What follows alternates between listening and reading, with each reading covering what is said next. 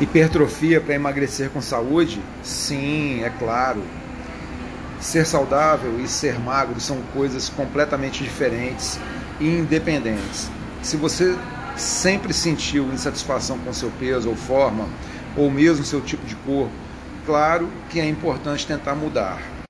Uma forma de fazer isso é você tirar o foco de emagrecer e trabalhar para ganhar músculos, garantir a saúde dos ossos, das articulações e também da saúde mental talvez você se surpreenda com o emagrecimento ocorrendo em paralelo à hipertrofia e assim vai se sentir melhor com o próprio corpo.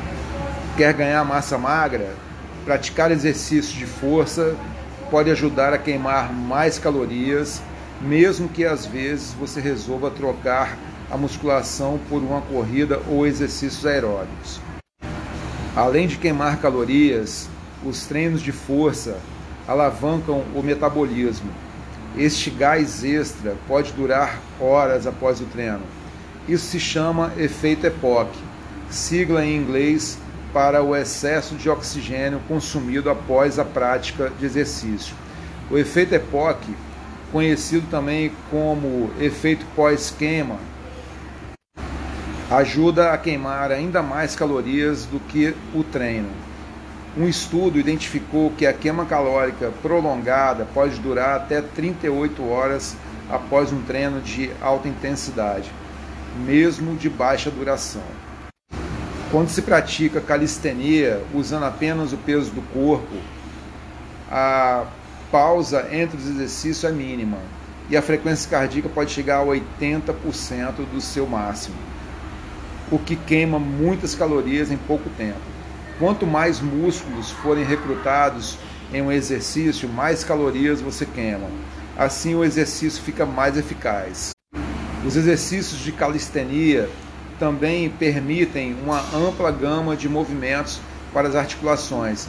Isso garante maior bem-estar durante o dia todo. Você terá maior motivação para subir escadas em vez de usar o elevador, caminhar até o mercado e brincar com as crianças sem se sentir enferrujado ou desconfortável. Então essa é a dica de hoje.